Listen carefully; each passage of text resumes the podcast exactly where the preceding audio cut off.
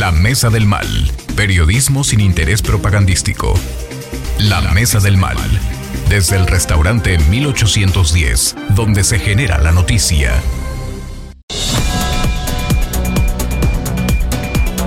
Hoy, en la Mesa del Mal. Jorge Ceballos, dirigente municipal del PRI en Querétaro. La Mesa del Mal.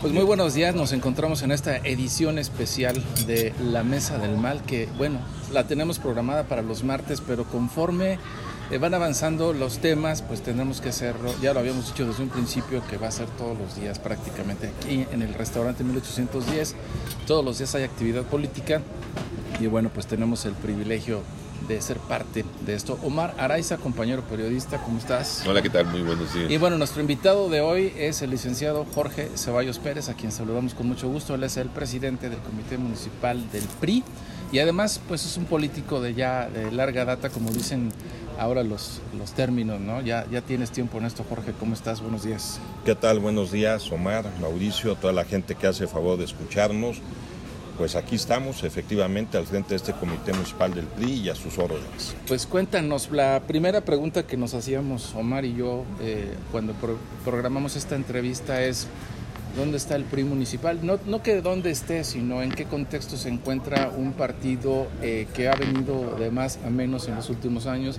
que ha sido eh, atacado ferozmente por Morena sobre todo y que, y que, todos sus priistas atacados están ahora en Morena, ¿no? Eso es lo, lo, complicado del tema. Sí, el PRI vive, hay que decirlo como es, un momento como tercera fuerza política nacional, estatal y municipal, pero no todas las victorias son para siempre y no todos los tropiezos te mantienen abajo. Nosotros venimos haciendo un trabajo de calle principalmente, estamos visitando colonias, estamos encontrando buena respuesta y venimos creciendo. ¿Venimos creciendo en qué sentido? En las propuestas que venimos construyendo. Hay temas pendientes que están faltándose por resolver en todos los ámbitos y ahí es donde nosotros nos estamos abocando.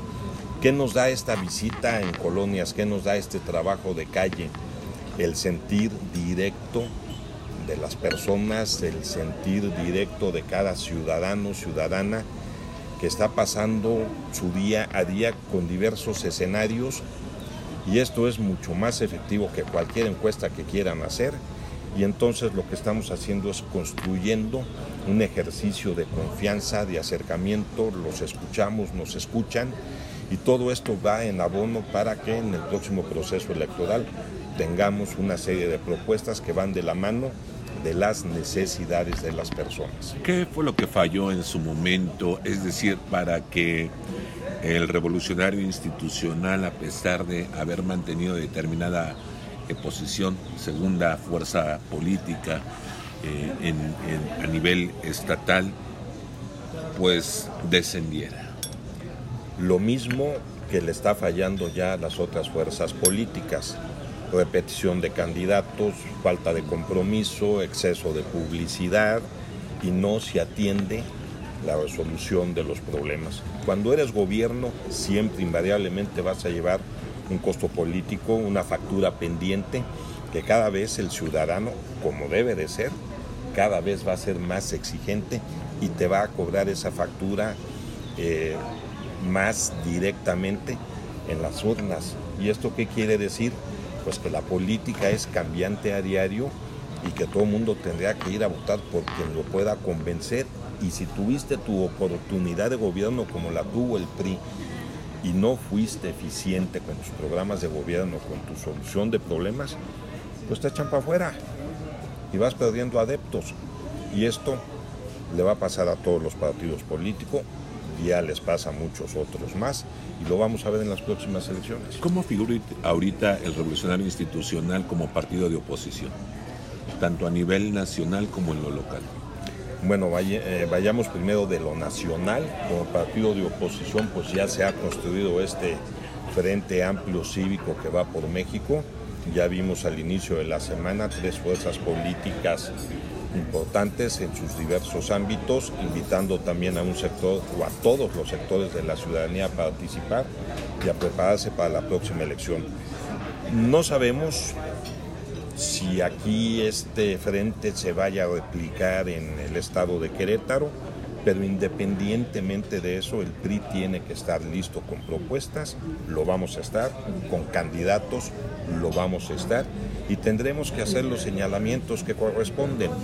Decía yo, por citar algún tema, inflación, la canasta básica sigue subiendo sus precios del huevo, de la leche, del pan, de la tortilla, y eso, pues por más publicidad que digan y por más que quiera Morena disfrazarlo en otro contexto, simple y sencillamente, pues la gente vive su realidad día con día cuando tienen que hacer el súper.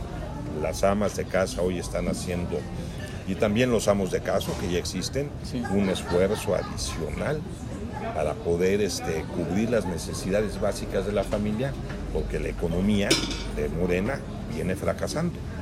¿Qué percepción hay? Eh, hablaba Omar de la, caída en el ranking de partidos políticos. Ante el ciudadano, nosotros hemos percibido desde las redes, desde los discursos, desde muchas actitudes de políticos, hemos percibido que, eh, que no se defienden como debieron haberse defendido. A mí me parece que al presidente Peña Nieto la, fuerza de redes de Morena le creó un escenario adverso para cualquier cosa, hasta porque se equivocaba al hablar, se volvía eh, viral.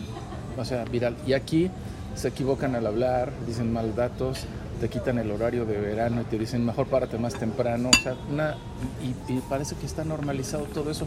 La percepción que tú recibes de la gente cuando llegas a las colonias y, te, y dices que soy, eh, soy del PRI. Sí, a mí me reciben muy bien. No creo ser un tipo muy agradable ni que ande haciendo este, cuestiones simpáticas. Soy una persona seria, siempre lo he sido así. Sí tengo algunos TikToks, pero, no hablo. No, claro que no, ni voy a bailar. Yo hablo de los temas, de los temas que tenemos que hablar. Hemos hablado de inseguridad, hemos hablado de, del precio de la gasolina, de la canasta básica, de nuestras vialidades, de la total y absoluta desgracia que es eh, la carretera 57, este tramo que va de Palmillas hacia el Estado de México en los dos sentidos.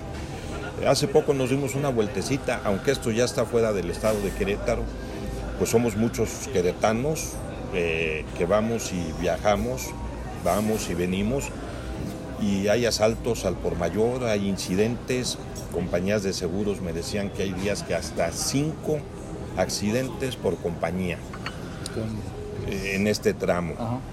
Y vamos a las colonias populares y hablamos también de temas de suministro de energía eléctrica. Y más ahorita como está, el, calor. y entonces tú imagínate que falta infraestructura, no ha llegado la energía eléctrica que demanda el país porque de una manera eh, retrógrada, de una manera negligente, pues no quiere el gobierno federal apostar a energías limpias. Y ahí están parados estos parques eolíticos que pueden aportar mucho. Y gente que hace su esfuerzo para comprar sus alimentos pues anda con la preocupación de a qué hora se va la luz y que se le echen a perder. Claro, como ha pasado, ¿no? como ha pasado, pasa aquí en nuestras colonias populares, pasa en otros estados de la República. Ya mejor ni nos quejamos del calor, primero hay que conservar este, los alimentos. Tenemos problemas de suministro de agua, de agua. Eh, hay tandeos en muchos lugares. Cada que se va la luz y está una bomba trabajando para suministrarnos agua, pues estos equipos que son costosos también sufren daños y de repente se va la luz y vuelve cuando ni siquiera ha acabado de, parar el equipo. Lo vemos ahorita en la situación precisamente que hay en San Luis Potosí, ¿no? Así es. Que ante la falta de agua, bueno, pues el sistema hidroeléctrico, bueno, pues ha afectado a distintos municipios de aquella zona. Tuvimos, no sé si siga la semana pasada, la crisis del hielo. Ah, sí. Bueno, pues es que qué pasa si yo, que no lo soy, fuera productor de hielo, con estos variables de la energía eléctrica que va, que viene, que sube, que baja el voltaje y todo, pues no puedo tener prendidas las máquinas porque me las truenan. Sí, y pierdes tu materia prima. Bueno, No. y tu proceso. La máquina, lo que cuestan las máquinas para, para estarlo fabricando. Entonces, este, pues, ¿qué pasa? Pues no hay hielos. Pues, ¿Quién va a producir cuando no tienes una certeza en tu suministro eléctrico? Porque los tiempos se adelantaron desde allá arriba y ahorita pues ya quien no se mueve ya no sale. Como cuando decía Fidel que el que se movía no salía, ahora el que no se mueve no sale. ¿Tú ya te estás moviendo? Estamos trabajando, sí, estamos yendo a colonias, estamos buscando sectores productivos de la sociedad, nos hemos acercado con diversos de estos, eh, Representantes. de estos representantes, nos escuchan, los escuchamos y lo que es más importante, estamos tomando nota de esta problemática para que sea parte de una plataforma político-electoral a la que pues, estamos obligados todos los partidos y donde tendremos que ser altamente eficientes, sí, sí estamos moviéndonos. Es complejo el escenario considerando este tipo de programas asistencialistas que se han manejado por parte de la federación aterrizándolo en el ámbito estatal y local eh, estos jubilaciones o pensiones Pensiones. que se dan por La parte del gobierno, bienestar. ajá, que es por, por parte del gobierno federal y que se ha manejado inclusive en, en el argumento en algunas eh, representantes de Morena que les condicionan y que les dicen a los ciudadanos que en caso de no votar por las actuales corcholatas, cualquiera que resulte favorecida, se pudiera correr el riesgo de la desaparición de este tipo de programas. Bueno, estos programas sociales tienen muchísimo tiempo de existir, son necesarios para el país, son necesarios para nuestros ciudadanos, para nuestras personas, jubilaciones y muchas cosas demás. Este ejercicio de usarlos políticamente es totalmente indebido. Si se los dicen, hay personas que tienen miedo y preocupación en este sentido. Deben de saber que el gobierno que viene no puede suspender bajo ningún contexto estos programas. Hay que invitarlos a ser conscientes y que les digan que sí, ahora sí que, pues que les den el avión, que les digan que sí, pero que en su conciencia vayan el día de las elecciones a votar por aquella propuesta que les convenza. Hoy la sociedad tiene que ser más exigente con los partidos políticos y con nosotros los políticos. Y nos tiene que exigir honestidad, hablar con la verdad, hacer un trabajo de adeveras, que nos aboquemos a solucionar problemas y que estemos dentro del contexto de lo que está demandando nuestro país, nuestras ciudades, nuestros municipios, para una mejor convivencia, para un mejor hábitat, para una relación humana que nos pueda favorecer en todos, en todos los contextos. Y cumplimiento sobre todo, ¿no? En lo que se promete, porque vemos ahí en lo de las elecciones del Estado de México, ¿no? Que ahí no es de que haya ganado como tal eh, el candidato, la candidata de, de- de Morena, sino ahí lo que ganó pues fue el abstencionismo, Claro, la falta de... ya de credibilidad, Credibilidad, por parte de la población Que hacia que quienes quien representan votes. o abanderan algún partido político. Ese escenario adverso que, que se vivió en el Estado de México eh, se maneja mucho de que Querétaro es muy distinto, que Querétaro es un polo de atracción, atrae inversiones y atrae sobre todo migración, eh, gente que llega a vivir aquí porque busca el espacio tranquilo, pero esa migración viene con otra, con una carga ideológica muy fuerte. Hubo un fenómeno en Tequisquiapan hace mucho de que se chilanguizó y ganó el PRD con Noé Zárraga. Fue el, ¿cómo le decían? Pejisquiapan, porque venía, en aquel tiempo era el PRD. ¿Está pasando eso en Querétaro? O sea, tú tienes una semblanza de lo que puede ser el municipio en términos de, de cómo está trayendo gente, cuántas familias llegan y qué carga ideológica traen. Sí, está muy claro que Querétaro es un atractivo por diversas causas y esto no quiere decir que estemos necesariamente muy bien. Si vamos a hablar de que estamos ya, pues yo no diría chilangados, porque no, no pudiéramos eh, asumir ese término como tal, pero sí estamos viviendo estrés, cargas emocionales muy fuertes, al grado tal que vemos que aquí pues en nuestras vialidades también alguien se baja del coche y está peleándose con alguien más. Estamos viendo también inseguridad en colonias. Hemos visto por ahí algunas tentativas eh, de asalto acá en un, en un este, supermercado de alimentos, acá por la plaza de, de toros. Afortunadamente la buena respuesta permitió evitar y que haya detenidos. Y cada que hay migración, la migración trae todo tipo de problemas, independientemente de los propios que ya tenemos y que se han estado quedando pendientes, ya lo habíamos mencionado. Tenemos problemas en el suministro de agua, tenemos problemas de infraestructura eléctrica. En vialidades las tenemos saturadas, está haciendo un importante esfuerzo sobre esa obra de 5 de febrero. Ojalá funcione y quede muy bien. Sin embargo, no se ha dado el manejo apropiado para todo este tipo de problemática y detona en estrés y muchas veces creemos que el que se está peleando bajando el coche es porque viene de otra ciudad. Y no, también hay muchos queretanos que aquí eh, están en ese contexto y lo vemos. Falta una cultura vial que permita no bloquear las intersecciones cuando sabemos que ya no vamos a pasar. Falta una cultura vial que exija y sancione fuertemente a todo aquel automovilista que pare el coche sobre la plataforma peatonal. Falta una cultura vial en las personas que hoy conducen el transporte urbano y que se meten por un lado y por el otro. Y lo vemos aquí en la avenida Zaragoza, de repente van tres camiones este, cada uno en su en un carril y pues no hay manera de caminar. Entiendo que es un trabajo muy difícil, ¿eh?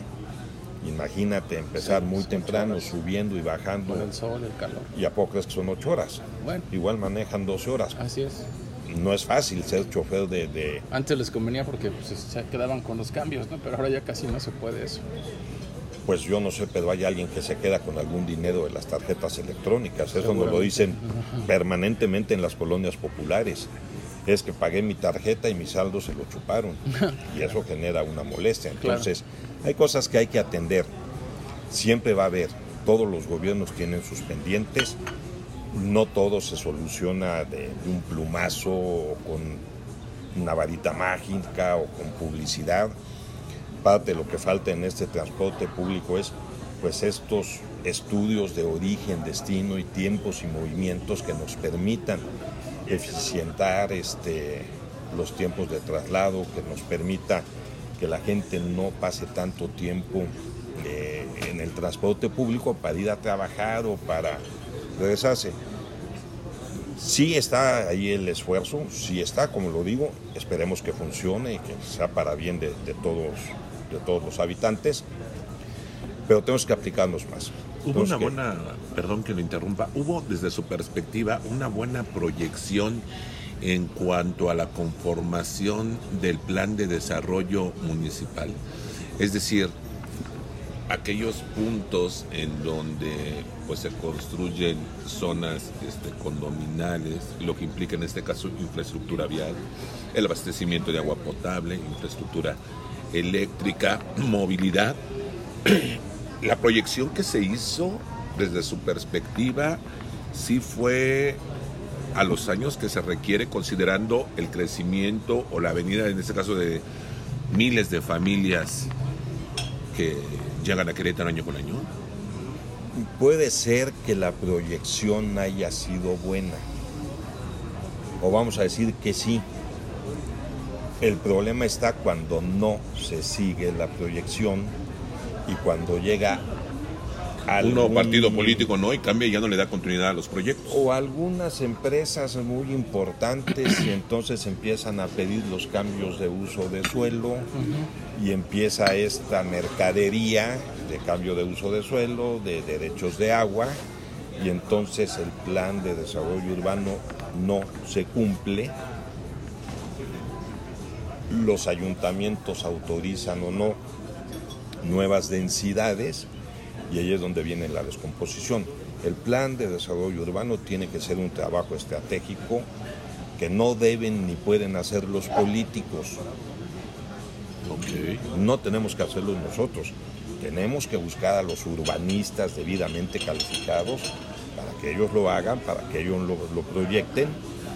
Y la obligación de los políticos es cumplir, cumplir con lo que se está proyectando y no estarlo modificando a según creamos o a según veamos. Ah, Es un tema de orden, de disciplina. Hace falta mano dura de parte de las autoridades, sobre todo para poner eh, reglas claras, eh, sancionar a los constructores desarrolladores, porque hay varios fraccionamientos en la zona metropolitana que no han sido entregados al municipio y por consiguiente, bueno, pues no tienen los beneficios por ejemplo, de servicios básicos, ¿no? Como lo que- la recolección de basura, el tema de infraestructura hidráulica, la seguridad, el alumbrado, todo este tipo de situaciones, la autoridad argumenta que como no ha sido entregado, pues no se les puede brindar el servicio correspondiente. Mira, esa es una salida cómoda e indebida. Hablando con constructores también, me dicen, sí, nada más que cuando yo empecé el fraccionamiento me pidieron este tipo de luminaria y me cambiaron la norma este año y entonces me dicen que las luminarias ya no son las adecuadas y entonces no me lo reciben. El punto es, con la normativa que empiezo, es con la normativa que termino dentro del plazo que acordamos porque entonces que no se me hagan tampoco algunos fraccionamientos con que bueno sí quede que acababa en tres años y ya voy en el año siete y entonces ya no le quiero dar mantenimiento a la calle porque es problema del municipio y ahí el municipio sí le tiene que decir no te lo puedo recibir porque estás fuera de tus tiempos y tienes ahora sí que ajustar la nueva normativa. El punto es, con lo que empiezo termino y si me paso de estos plazos, entonces sí tiene el gobierno toda la facultad de me modificas tu normativa. Este es un problema que al final de cuentas el perjudicado es el ciudadano, es el habitante de este condominio, de, este fraccionamiento, de este lugar donde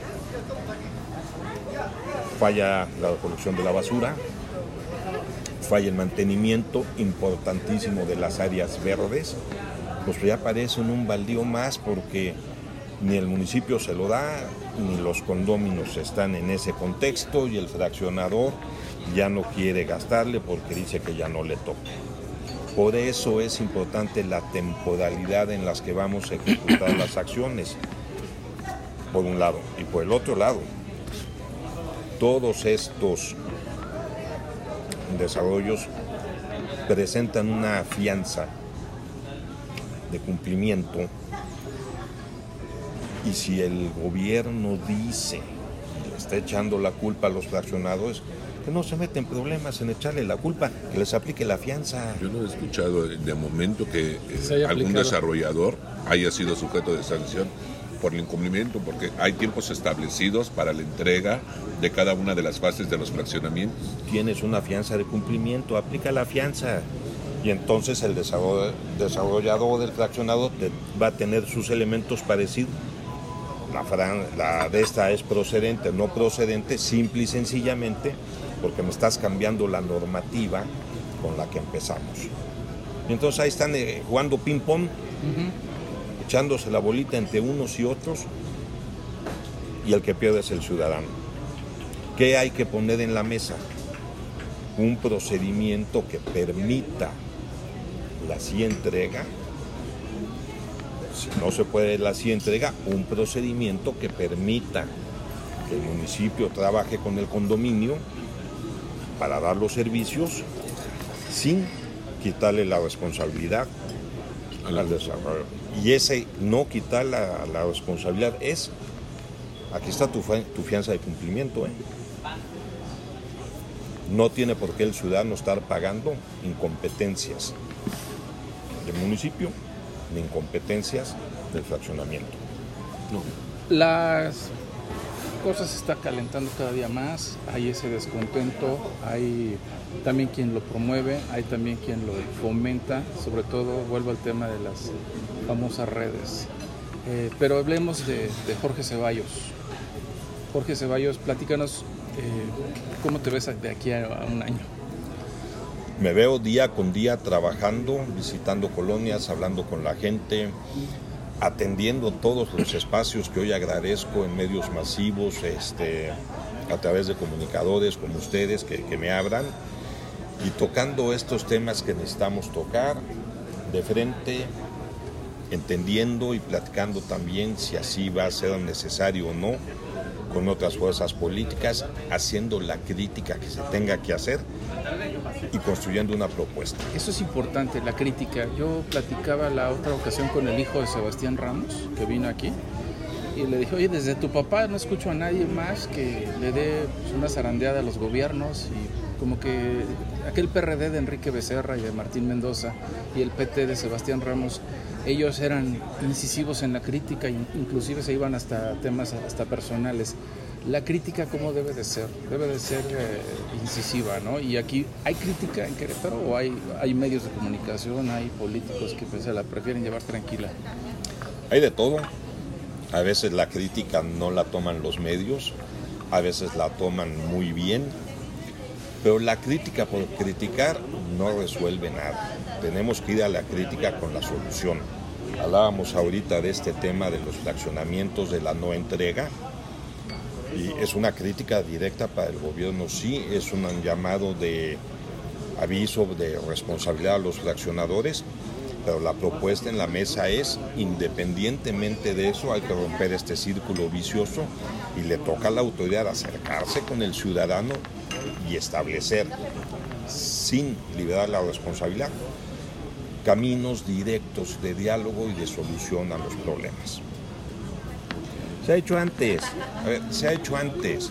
Muchas veces el gobierno se ha acercado a, a poner los materiales, pintura, a poner materiales de limpieza y los ciudadanos salíamos a nuestras jornadas de limpieza y pintábamos nuestras eh, guarniciones, eh, podábamos nuestro parque público, protegíamos nuestros árboles, regábamos nuestro pasto.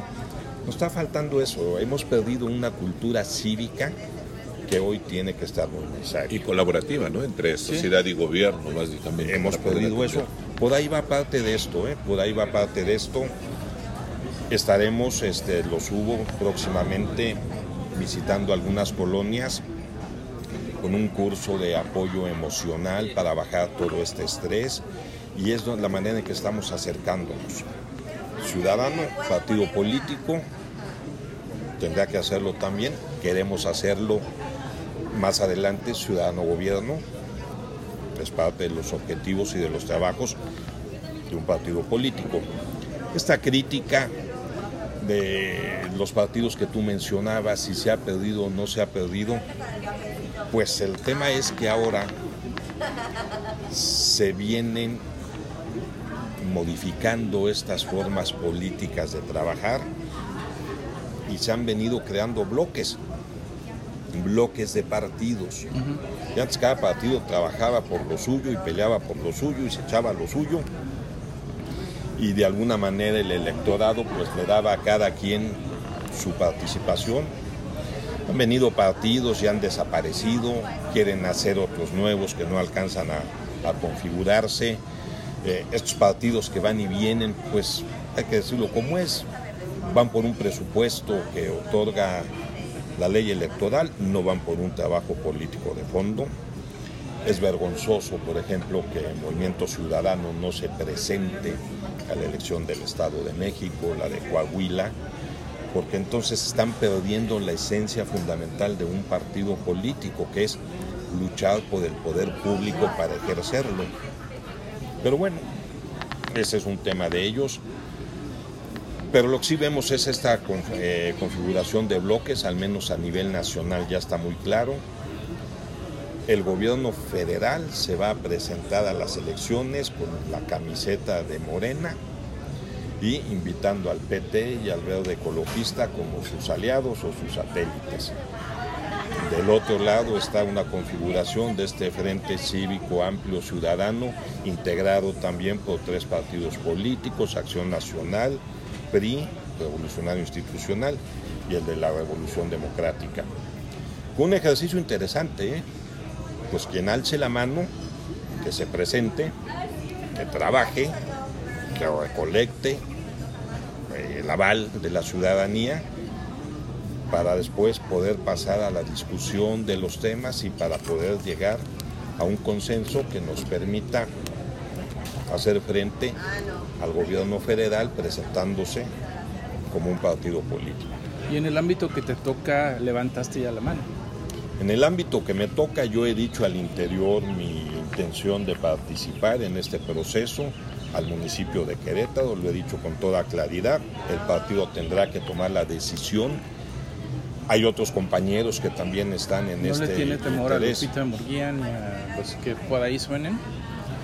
Pues mira, no es un tema de temor, no veo por qué temerle a alguien más que se dedica a la, a la política, tampoco es un tema de salir a atacarlos o demás, están en su legítimo derecho, como un servidor también lo estoy, Claro. de hacer un trabajo político y de presentar propuestas. Si nos toca, esperemos que así sea, participar cada quien en su ámbito político, pues tendremos que confrontar las ideas, tendremos que confrontar las propuestas, tendremos que hablar de nuestros antecedentes políticos, de lo que hemos resuelto, de dónde hemos estado y por qué estamos en- pensando en una condicionante que podemos ser mejor, una mejor aportación que otros. Es parte del ejercicio de la política que tiene que estar abierto y disponible a la ciudadanía para que sea la ciudadanía quien ponga los calificativos. Omar, ¿alguna pregunta? El Ya- financiamiento. Ya, ya para terminar. ¿Cómo le van a hacer? Digo porque hubo recorte presupuestal para los partidos políticos a nivel eh, federal, estatal y por supuesto en lo municipal. ¿Cómo le van a hacer? Es un trabajo complicado porque para poder recorrer, como bien señalas, las distintas comunidades y conocer cuáles son las, ne- las necesidades que apremian a cada una de estas, pues se requieren recursos. ¿Cómo le van a hacer? Mira, esa pregunta es muy buena y muy difícil de contestar. No todo se resuelve con dinero, pero siempre va a hacer falta claro. pues para la operación del día del día de cada partido político, para este poder hacer propaganda, para acercarse con algunos medios. El dinero, además, nunca alcanza para todo. Antes que pensar en dinero, tenemos que poner convicción. Tenemos que poner esfuerzo. Hay que meterle el ánimo y las ganas de caminar. Hay que meterle eh, inteligencia, inteligencia en cómo vas a comunicar y tratar de explotar en, redes sociales, en medios masivos de comunicación, poder comunicarte con los líderes naturales que están en las diversas zonas de la ciudad, poder hablar de tú a tú con ellos para que ellos se puedan convertir en un vocero de tu parte. ponerse la camiseta, ¿no? Que es algo lo que desafortunadamente se perdió en los distintos partidos políticos. Lo veíamos en la pasada contienda electoral, ¿no? Que fue un Pues lo ves con Meño, ¿no? una orgía cambió. política Se cambió. electoral en los distintos partidos. A ver, es parte de lo que hay que saber manejar. Hay pantallas electrónicas en diversos puntos de la ciudad. Yo en verdad, Mensaje- mensajes subliminales, ¿no? Agustín el panadero, eh, Montoya las carnitas del pueblo. pues yo creo que no son ni subliminales, ¿no? Todo el mundo entiende que, que van muy dirigidos. Yo en lo particular no pienso gastar dinero en una pantalla electrónica para que gane dinero los, los concesionarios de esas pantallas, que si lo vemos de fondo, pantallas electrónicas, anuncios espectaculares, paradas tipo Dubai. Bueno, y eso yo le pregunto a quien nos escucha y le pregunto a ustedes dos con aquí directamente, ¿a eso eso les sirvió de algo a ustedes? A mí no. ¿No? Y entonces no voy a gastar mi dinero en eso, ¿eh? Eso sí ténganlo por seguro. Habrá quien crea que así lo ve muchísima gente. bueno, diferentes puntos de opinión. Para sonar en la encuesta, ¿no? Ah, sí, sí sé quién es eh, fulano de tal, ¿no? Por decirlo así. Pues volvemos a lo mismo, encuestas van y vienen, hay quien las paga para promocionarse, Claro. hay quien las paga para decir que tiene canicas, yo prefiero ir a caminar a la calle. Porque se nos acaba el tiempo. ¿Algo que no te hayamos preguntado que quieras expresar? No, yo estoy a sus órdenes, muy agradecido de estar aquí, algo que yo quiero expresar. Eh, voy a estar trabajando todo este tiempo, voy a estar eh, haciendo mi, mi esfuerzo, voy a ir acercándome, recibo la crítica, como también habré que hacer las críticas que considere y tendré como presidente del Comité Municipal del PRI que tener como partido una propuesta política para la ciudadanía y todos mis compañeros de partido están invitados a trabajar. Ya lo dije, hay otros que han, compañeros que han dicho que se interesan también en competir y, y son bienvenidos. Puedo yo ser o no un candidato, puede haber algún compañero que también busque la posición y es bienvenido a, a participar. También los he visto y, y nos hemos juntado y los veo que hacen su, su- ¿Y se pueden su decir trabajo. Sí, claro, ¿Cómo se nombres este, platicado y ha dicho que quiere ser candidato a presidente municipal eh, Marco Álvarez Malo. Ajá. Me parece una idea muy buena. Está invitadísimo a trabajar. Nos hemos sentado a platicar y volveremos a platicar. Sigue siendo un activo del partido María Alemán Muñoz Castillo. Bernardo Ramírez Cuevas también ha manifestado que quiere participar. Se lo he preguntado también a otros compañeros y me han dicho que no. Ahí me reservo los nombres porque igual mañana me dicen pues sí, Siempre y cuando digan que sí, pues vamos con el sí. Correcto, pues Jorge, te agradecemos mucho que hayas eh, venido aquí con nosotros a platicar y te estaremos invitando las veces que, que tú quieras, aquí siempre estamos. Perfecto, Omar, Mauricio, muchas gracias. Un gusto estar y todo el auditorio que habrá de escuchar este, estos comentarios, pues reciben también las críticas. Gracias. Desde el restaurante 1810, donde se genera la noticia, el análisis de los temas de actualidad, el debate desde el punto de vista más crítico y el chacoteo intenso. Esta es La Mesa del Mal, el podcast